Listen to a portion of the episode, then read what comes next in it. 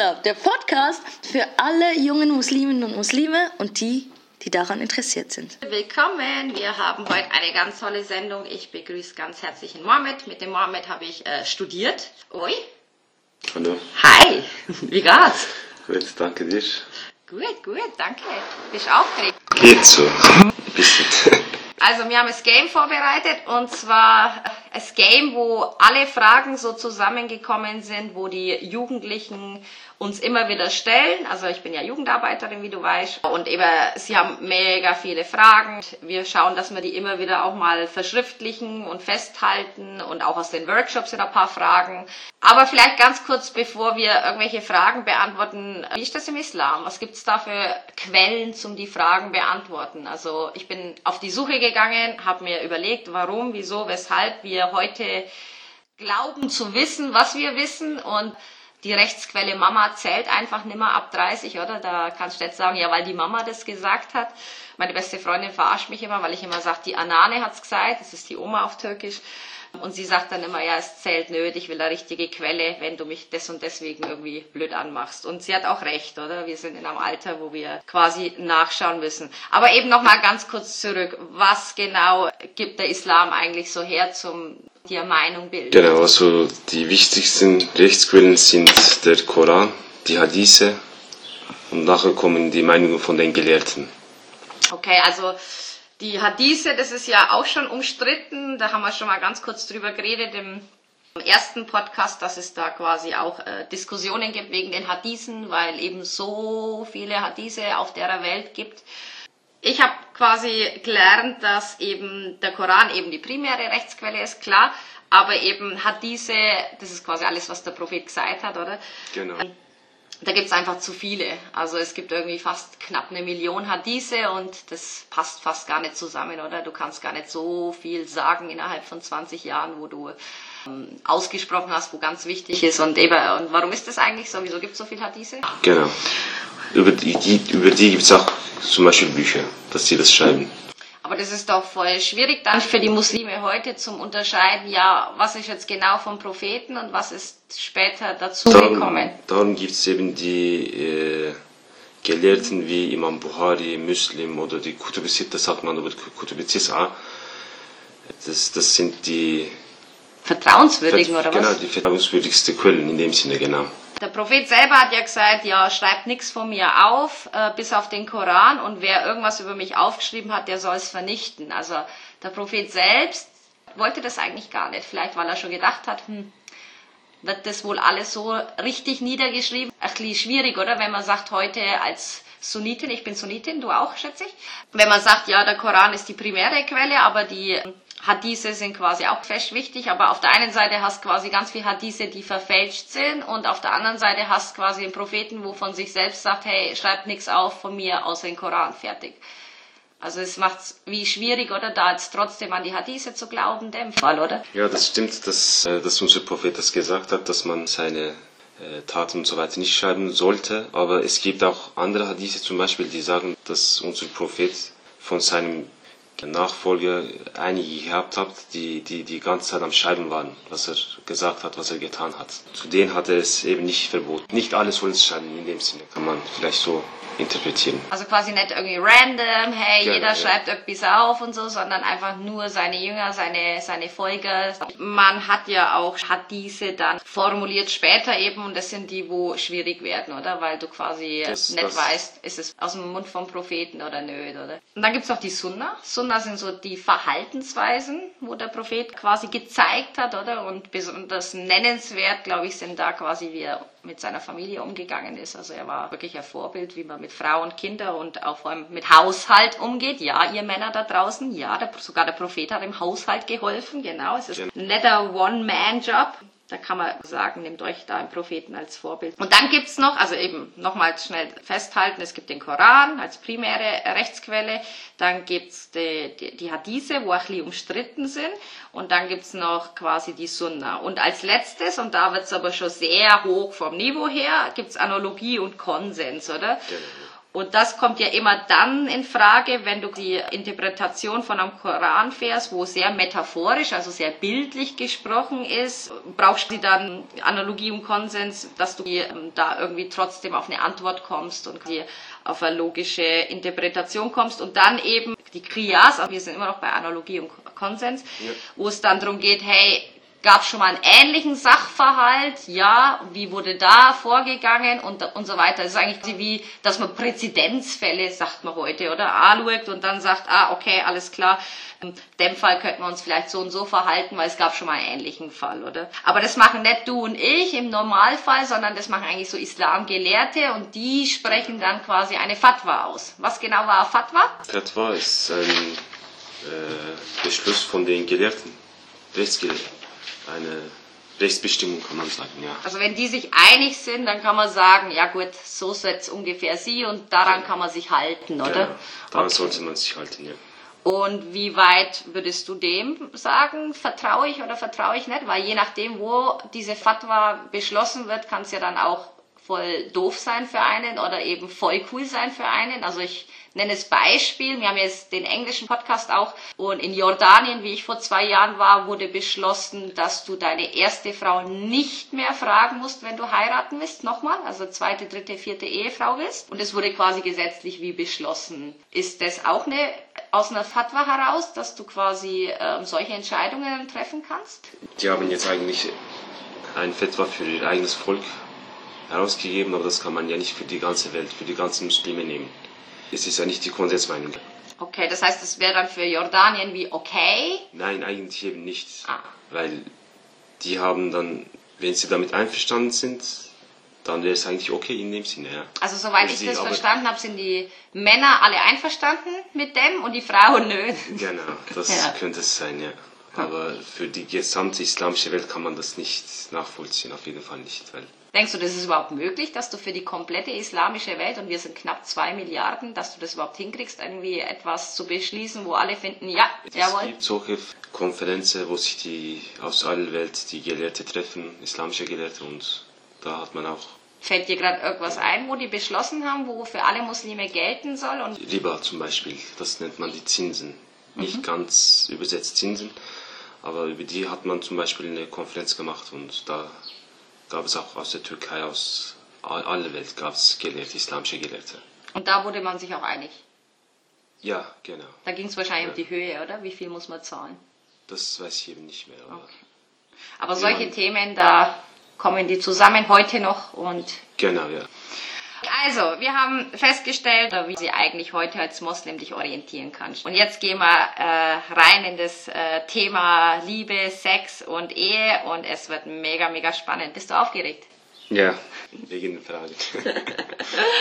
ich habe ein Spiel vorbereitet, du siehst es, und das machen wir jetzt in äh, Wechsel. Also einmal darfst du eins ziehen und einmal ziehe ich eins und dann versuchen wir das im besten Wissen und Gewissen zu beantworten. Und natürlich ist das nicht abschließend und natürlich ist das auch nur unsere Meinung im Ganzen und wir versuchen es quasi so gut wie wir können zu beantworten. Okay. Ja, zieh mal, du fängst an. Was passiert, wenn ich mich in jemanden verliebe, der nicht Muslim ist? Ui. Sehr schöne Frage. Und vor allem, du weißt gar nicht, wie oft mir im Jugendtreff solche Fragen begegnen. Also gerade so 14-, 15-Jährige, wenn sie ganz frisch verliebt sind oder zum ersten Mal verliebt. Und dann ist es kein Moslem und dann wird es schwierig. Die Eltern erwarten übrigens, dass die bis 25 natürlich schön nett heiraten und natürlich studieren, Schule und so. Die Frage ja, ist natürlich, wie realistisch ist das, gell? Das ist eine schwierige Frage. Das, mhm. Was passiert dann? Verliebt man sich halt. Ja, Liebe kennt halt keine, keine Grenzen, Grenzen ja. ja, das ist so. Was wird passieren, wenn das dein Kind wäre, deine Tochter? Oder vielleicht ist es dir auch schon passiert, dass du dich in eine Nicht-Muslima verliebt hast? Was, was spielen da für Gefühle eine Rolle? Da.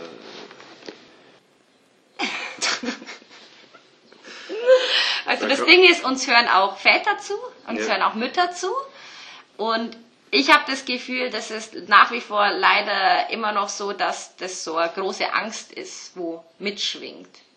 Und nicht nur aus muslimischer Seite. In der letzten Arbeitsstelle habe ich äh, eine Lehrerin kennengelernt, die äh, zu mir gesagt hat, ja, also ich würde niemals erlauben, dass mein Kind in Jugendtreff darf, weil am Schluss verliebt sich noch in so einen Albaner oder so.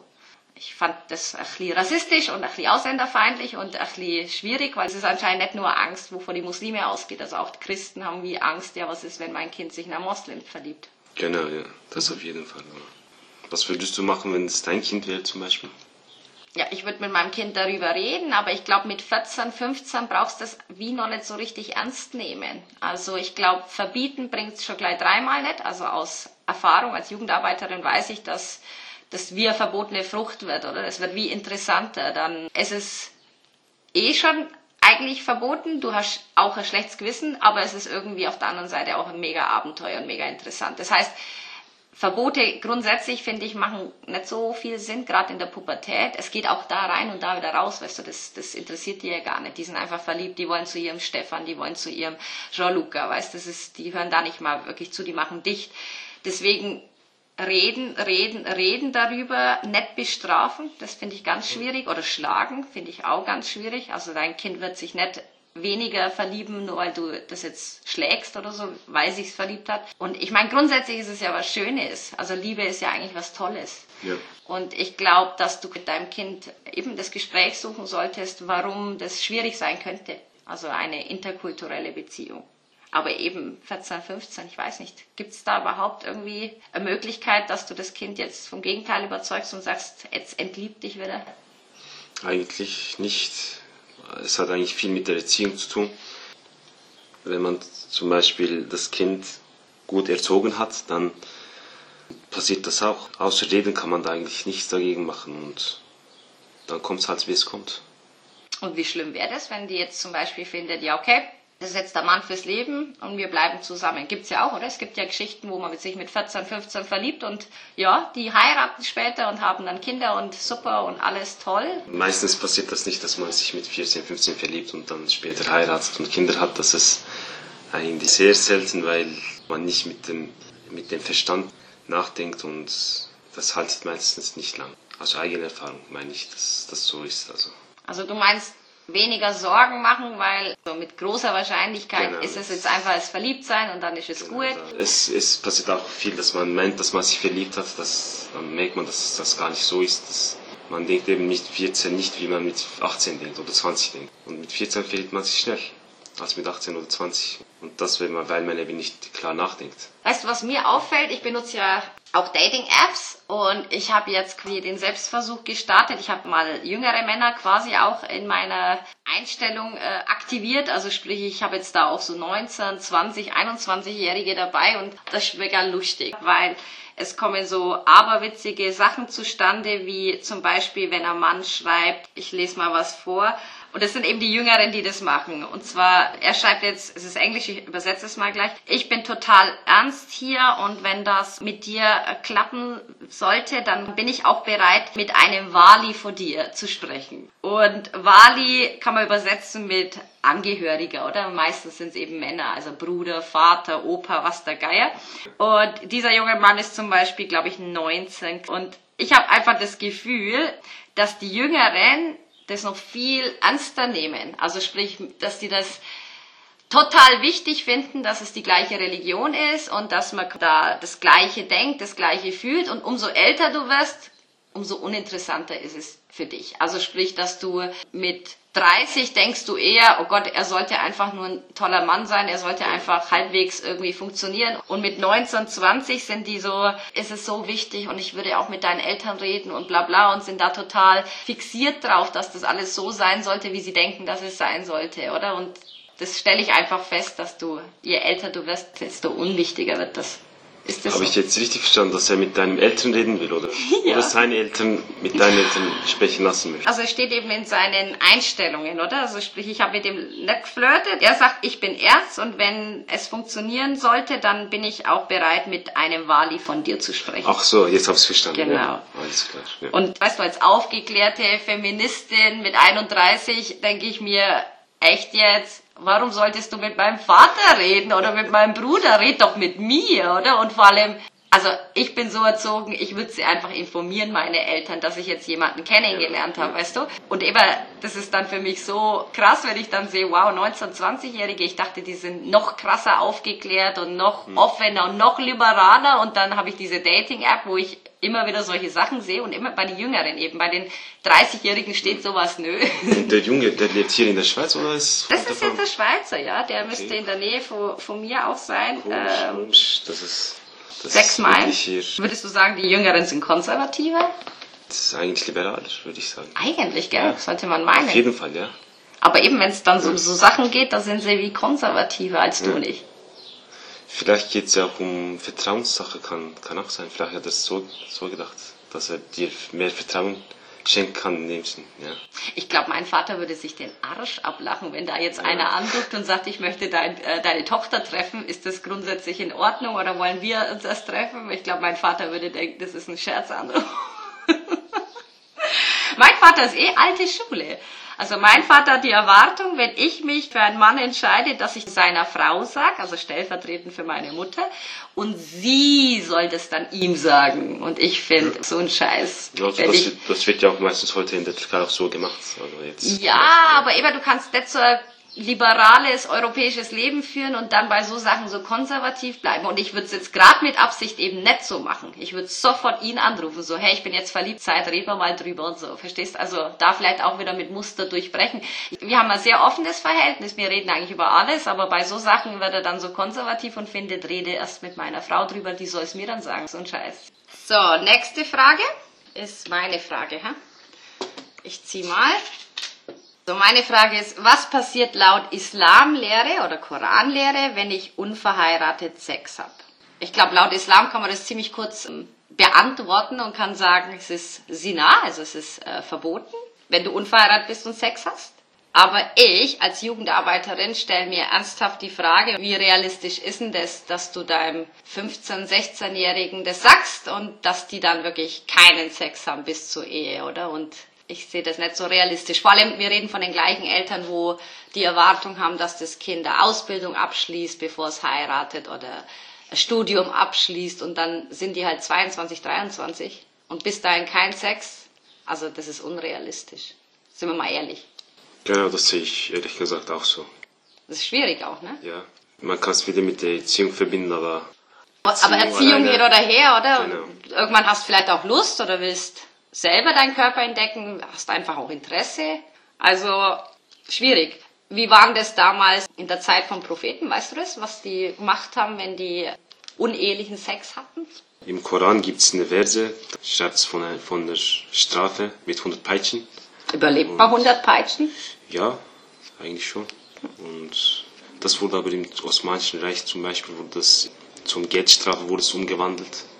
Aber Ja.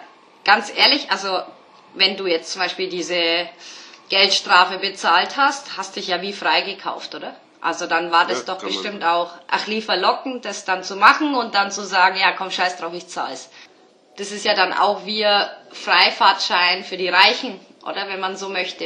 Ein reicher Mann konnte dem Fall damals eher Sina machen, weil er sich's einfach leisten konnte, oder? Wenn wir jetzt zum Beispiel vom Osmanischen Reich sprechen, zu der Zeit, da waren die Verhältnisse auch zu der Zeit anders. Da durfte man auch mehrere Frauen heiraten. Daher ist es mit heute nicht zu vergleichen. Also, wenn man das Geld hatte, hatte man auch das Recht, eben zwei bis vier Frauen zu heiraten. meint Sina vielleicht dann im Osmanischen Reich und das Beispiel, wo du gerade bringst, vielleicht ähm, Ehebetrug. Ich habe nämlich noch das Problem mit dem Sina-Wort. Also was meint Sina? Meint das alles? Also sowas wie ich bescheiße jetzt meine Frau, dann ist es Sina? Oder Alles ich habe unehelichen Sex, ist Sina? Was genau bezeichnet Sina? Also allgemein unehelichen Sex, genau, ja. Quasi Sina ist allumfassendes Wort. War auch die gleiche Strafe, also egal ob der unverheiratet äh, Sex hatte oder ob der seine Frau beschissen ich hat. Aber ist ja eigentlich Kupfersprung, ist immer das Gleiche, oder? Unverheiratet Sex ist das Thema. Und was sagst du den 15-, 16-Jährigen, die uns vielleicht zuhören, ähm, wenn sie jetzt trotzdem schon Sex machen? Sie sollten sich auf ihre äh, Bildung konzentrieren und so schnell wie möglich, je nach Zustand, heiraten. Aber dann würden sie ja vielleicht Also nur heiraten, damit sie Sex machen können. Nein, eben nicht. Mit dem Alter, mit der Zeit wird sie das verstehen, denke ich. Das mit der Erfahrung. Das wird dann mit der Zeit kommen. Ich würde den Jugendlichen da draußen sagen, ähm, ganz ehrlich, wenn ihr das jetzt schon macht, okay, dann macht's aber verantwortungsbewusst. Sprich zum Beispiel, haltet die bestimmten Regeln ein, haltet zum Beispiel Safer Sex Regeln ein oder verwendet Verhütungsmittel wie Kondome, um euch selbst vor Krankheiten zu schützen. Ich würde zum Beispiel auch sagen, hey, wenn du das magst, dann mag's nicht so, dass du ständig ein schlechtes Gewissen hast. Und ich meine, dieses schlechte Gewissen, das geht ja bis zu Selbstmord. Also es gibt äh, Mädchen, die Selbstmord machen, weil sie jetzt schon Sex gemacht haben und das schlechte Gewissen oder die Angst vor der Familie so groß ist, dass die wirklich sich selbst verletzen oder wirklich sich selbst umbringen, oder? Und das wäre mein Tipp. Wenn du es magst, dann mag's aber dann hör auf, ein schlechtes Gewissen dabei zu haben, weil ist ja Sex was Gutes. Also eigentlich ist es ja was Schönes, wenn, wenn zwei Menschen eine Verbindung eingehen miteinander. Und wenn du aber immer nur die Sünde siehst, dann wirst du irgendwann psychisch krank oder eben dich selbst verletzen. Und das wäre mein Tipp. Also entweder du magst es und stehst da dazu und sagst, das ist jetzt mein Weg und den will ich gehen und das ist jetzt mein körperliches Vergnügen oder lass es, wie du sagst, und konzentriere dich auf andere Sachen, oder? Es ist nicht das Schlimmste, weißt du, es gibt andere Sachen, die schlimmer sind und wichtiger sind. Andererseits, ich sehe das schon auch so wie du, ähm, mit 15, 16 hast du noch keine Ahnung von der Welt. Ja, sorry, tut mir leid an die jungen Zuhörer, es ist so, du hast wirklich keine Ahnung von der Welt, was in Ordnung ist, weil du 15, 16 bist und du bist triebgesteuert. Das kommt halt dazu, oder? Mit der Pubertät. Ja, du willst ausprobieren, du willst deine Grenzen austesten und so weiter und so fort. Aber eben, wenn ihr es macht, steht dazu. Ich erzähle dir sonst auch mal was aus meiner persönlichen Lebensgeschichte. Das ist zum Beispiel auch so gewesen, dass äh, Kolleginnen, ich bin ja aus Bayern, erzählt haben, wo ich wirklich mega ins Staunen auch gekommen bin. Immer wenn das Thema Jungfräulichkeit und so weiter kam, war das dann so, dass die dann so plakativ auch zum Beispiel so erzählt hat, ja, ihr macht's halt dann nicht irgendwie vaginal, sondern nur anal, ihr Türken. Und ich bin mega erschrocken, wie ich das zum ersten Mal gehört habe und habe danach gefragt, welche. Die haben dann quasi Analverkehr mit ihren Freunden und da geht's dann einfach nur drum, quasi das Jungfernhäutchen zu schützen. Und ich denke mir halt, wenn ich sowas höre, oder dachte mir damals schon, und ich meine, da war ich irgendwie 20, 21, wie ich das gehört habe, wie paradox das ist. Also lieber macht man dann Analverkehr, wo ja auch sehr schmerzhaft sein kann, oder? Wenn du das nicht mit sehr viel Vertrauen und sehr viel Vorsichtsmaßnahmen vorbereitest. Und eben die Geschichten waren hinter der Disco oder so, am Parkplatz und so.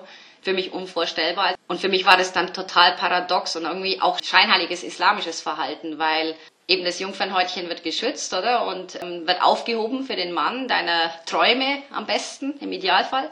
Aber eigentlich ist dein Ruf, und um den geht's ja, es geht immer nur um die Community, der ist ja trotzdem hinüber weil die Jungs, die sich darüber austauschen würden, dass die mit dir Sex hatten, die tauschen sich auch weiter aus. Die tauschen sich dann halt aus, dass sie mit dir Analsex hatten. Und ich weiß nicht, was weniger peinlich auch ist. Also wenn es darum geht, dass es irgendwie peinlich sein kann für die Familie oder so.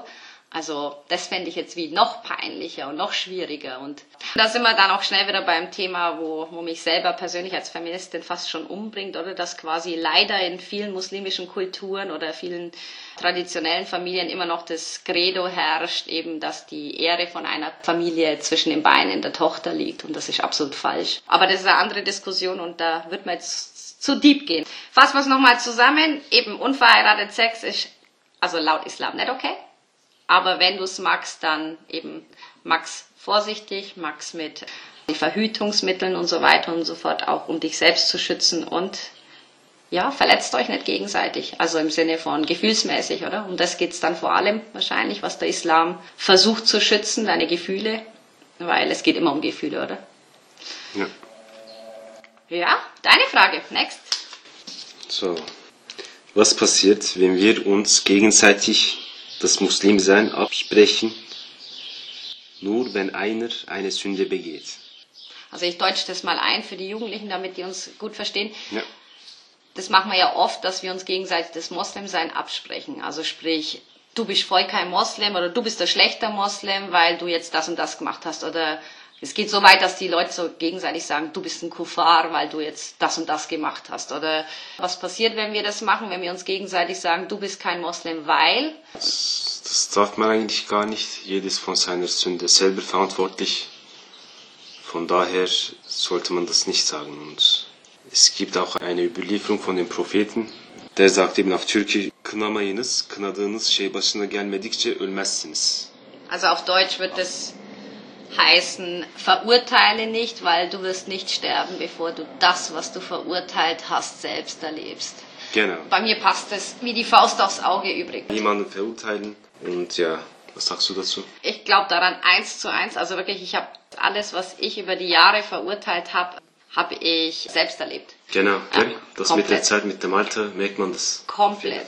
Und ich, ich hüte mich davor. Ne? Also ein paar Sachen sind noch nicht eingetroffen, wo ich auch schon verurteilt habe.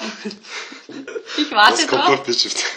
Vom Rauchen zum Beispiel. Der eine Kollege sagt, der war voll gegen Rauchen, hat es richtig verurteilt. Nach einem Jahr habe ich ihn gesehen dann, wie noch nie hat er geraucht.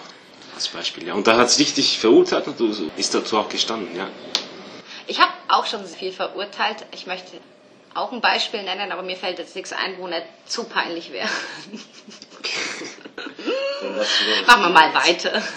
Aber grundsätzlich äh, kann man sagen, hört auf, euch gegenseitig zu verurteilen und hört auf, euch gegenseitig als Kuffar zu bezeichnen. Übrigens noch eine witzige Geschichte. Eben, ich habe dir erzählt, dass ich jetzt auch jüngere Männer bei meiner Dating-App installiert habe, beziehungsweise eben die Einstellungen angepasst habe, auch auf jüngere Männer.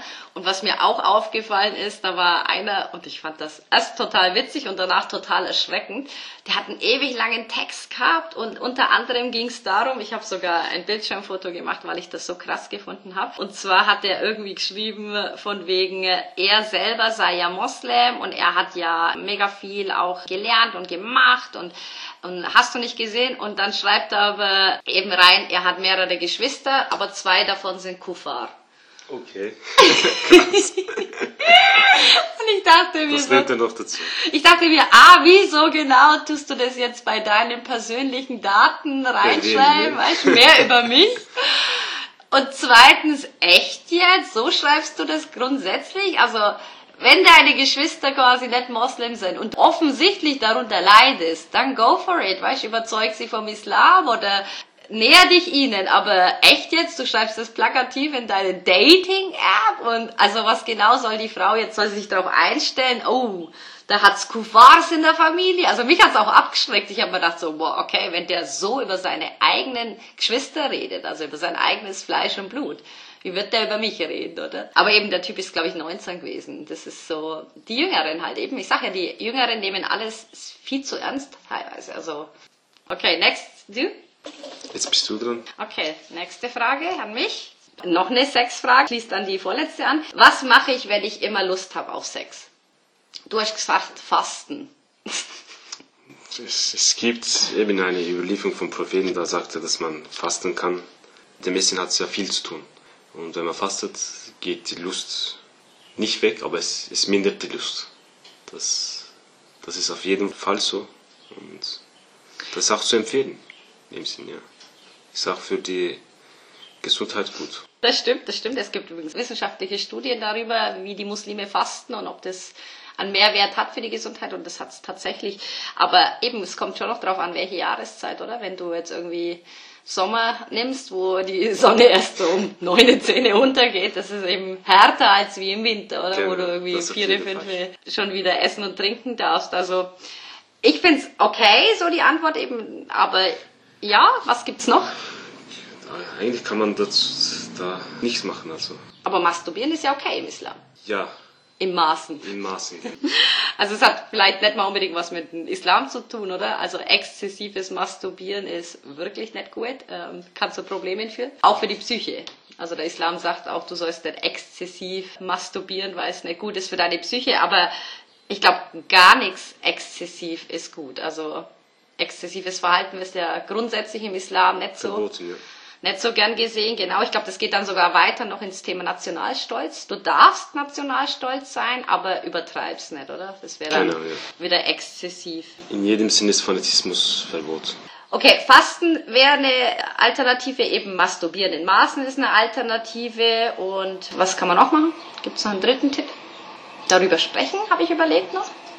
Vielleicht mit einem besten Freund, Freundin Genau. oder sogar Eltern, wobei in dem Alter, glaube ich, also gerade wenn die jüngere Oder vielleicht mit Generation. einem Religionsbeauftragten sprechen. Okay, wie, wie würde das die, aussehen? Die können dann vielleicht weiterhelfen, ja. Und wie? Eben indem sie über das Thema sprechen und vielleicht ihnen, ihnen weiterhelfen können. Aufklären oder. Also ganz ehrlich, Imame, die meisten, die sind ja so alt. Wenn ich überlege, wie ich Jugendliche war, unsere Imame waren super alt.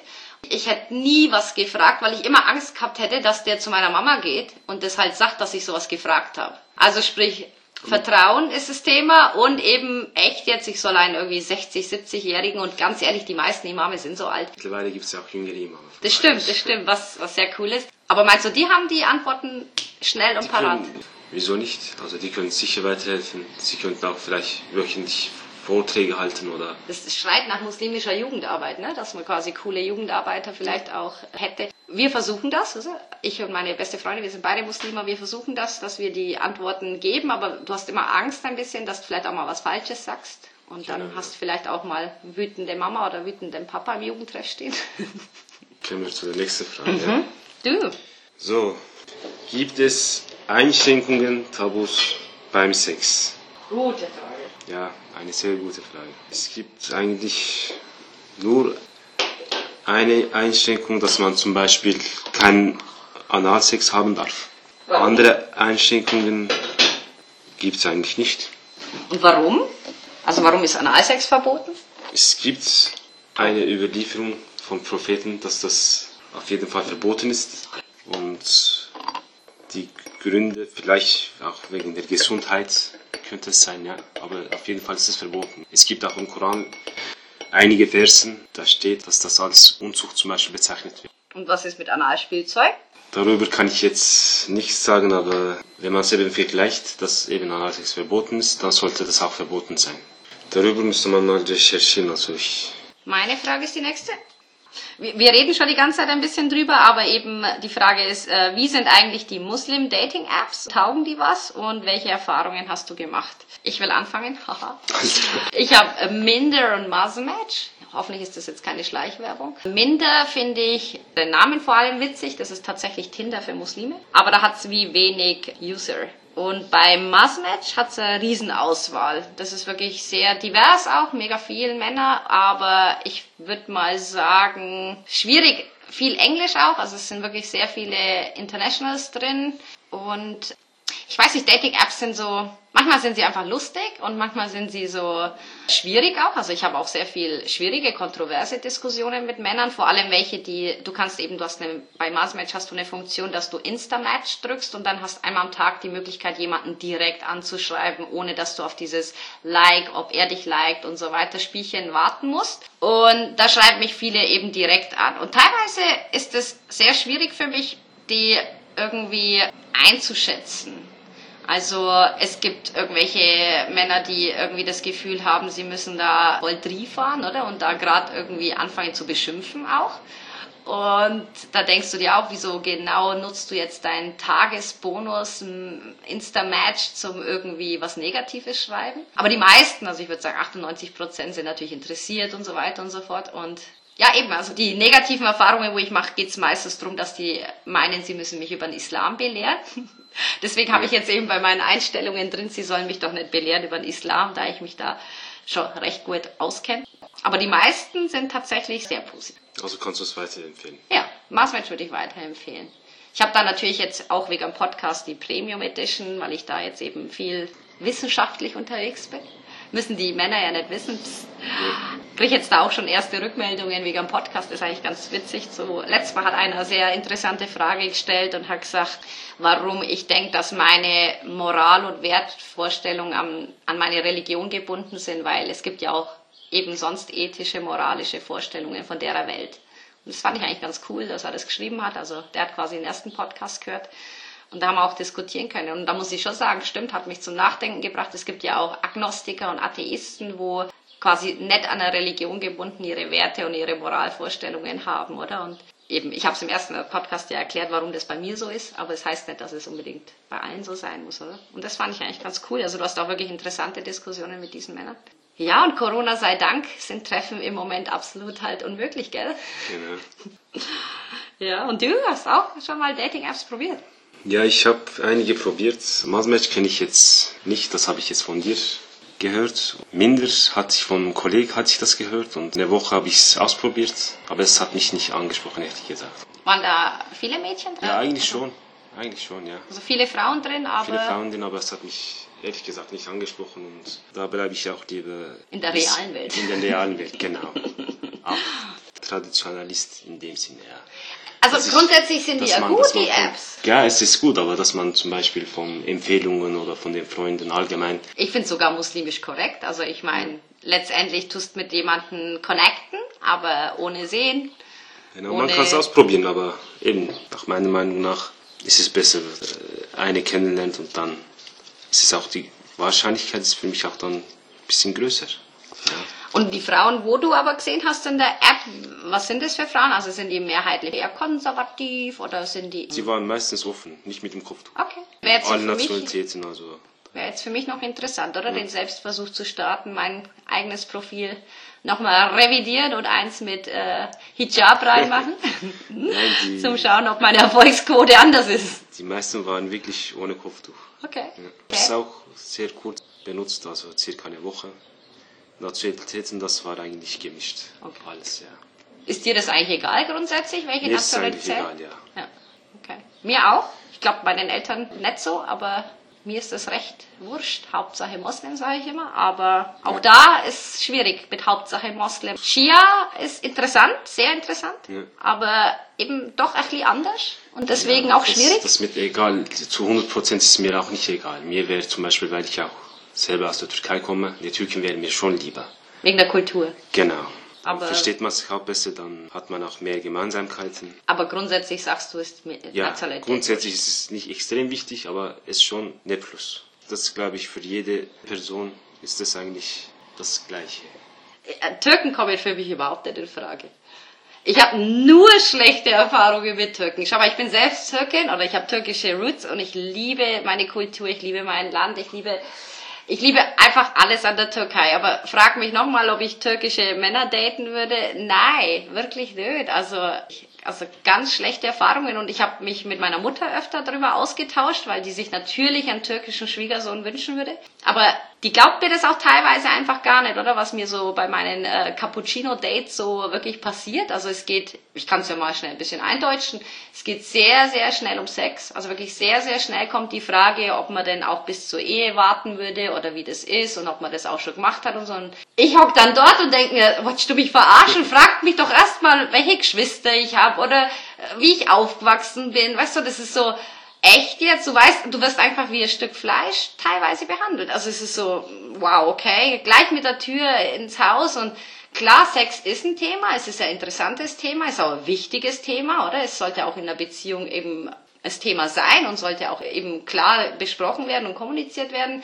Aber nicht beim ersten Date. Was ist los, Bro? Entspann dich mal, weißt du? Und deswegen, nein, also mir sind die zu forsch, mir sind die zu schnell, mir sind die zu voreilig oder nicht emanzipiert genug. Also ich habe auch schon Türken kennengelernt und das ist, also eben jetzt kann ich drüber lachen, aber in dem Moment war es ein Schock. Ähm, Ich habe zum Beispiel einen 27-Jährigen kennengelernt, der gesagt hat, alleine wohnen. Nein, das wird Miss Mami nie erlauben. Weißt du, für mich, ich bin mit 18 ausgezogen, ist das einfach der Satz, das wird Miss Mami nie erlauben. Das war irgendwie Mit so. 18 hast du geheiratet, oder nicht? Nein, ich bin mit 18 ausgezogen wegen der Ausbildung. Die Ja. war 300 Kilometer weiter weg. Ach so, ja. Genau, und dann musste ich quasi oder durfte ich endlich alleine leben. Und nach diesen zwei Jahren Erfahrung alleine leben, dann relativ schnell geheiratet, genau. So mit 21 war ich dann schon verheiratet. Alter, du bist 27, ähm, du stellst dich gerade vor mich und sagst, du dürftest nie wegziehen, so. Also ist, Mami wird's da nicht erlauben. Also von einem 27-Jährigen erwarte ich, dass der seine eigenen Entscheidungen trifft. Und also verstehst du, wie ich meine? Vielleicht klar, er wächst mit der Beziehung wahrscheinlich und wird vielleicht immer mehr sich emanzipieren. Aber wenn er mit 27 noch so eine Aussage bringt, dann ist es so mit Vorsicht zu genießen, verstehst? Und eben, ich finde es bisschen schwierig mit Türken. Ja. Und du? Okay. Also ich habe ehrlich gesagt mit Türken habe ich nicht solche schlechte Erfahrungen. Auch von meinem Kollegenkreis, wenn wir jetzt über Männer sprechen, die sind nicht so. Ich weiß nicht. Also. Habe ich die Falschen erwischt? Genau, das ist das nicht einfach die falschen erwischt, ja. Okay. Mein Freundeskreis ist wirklich nicht so. Und du kennst mich ja auch, von daher Ja. kannst du dir vorstellen, dass ich auch so bin, oder? würde jetzt auch nicht sagen, alle Türken sind, sind gleich oder sind gleich schlecht oder keine Ahnung. Vielleicht habe ich wirklich die Falschen erwischt, aber ich habe auch schon in der Türkei gedatet. Also es ist nicht so, dass, dass ich jetzt nur von den Türken jetzt in der Schweiz oder in Deutschland rede. Also ich habe auch in der Türkei gedatet und ich würde sagen, the same there. Also ich weiß nicht, vielleicht strahle ich das aus, dass man mich sowas sofort fragen sollte. Ich bin sehr selbstbewusst. Vielleicht denken die auch, ah cool, die kann ich sowas fragen. Aber nicht beim ersten Date, weißt? Das ist so, ach, echt, jetzt schon wieder, wow, okay, krass. Und da löscht es mal gerade ab, weißt du, da, da will ich mich gar nicht weiter unterhalten. Also das ist eben die Erfahrung mit den Türken. Deswegen keine Türken. Ich habe für mich entdeckt, ja, meine Vorliebe gilt den Libanesen. Ich stehe auf Libanesen, so wie es aussieht. Und wenn du auf diesen Podcast stehst, dann bleib dran. In zwei Wochen gibt es nämlich den zweiten Teil aus dem Gespräch mit dem Mohammed. Vielen lieben Dank fürs Zuhören. Macht's gut, ihr Lieben.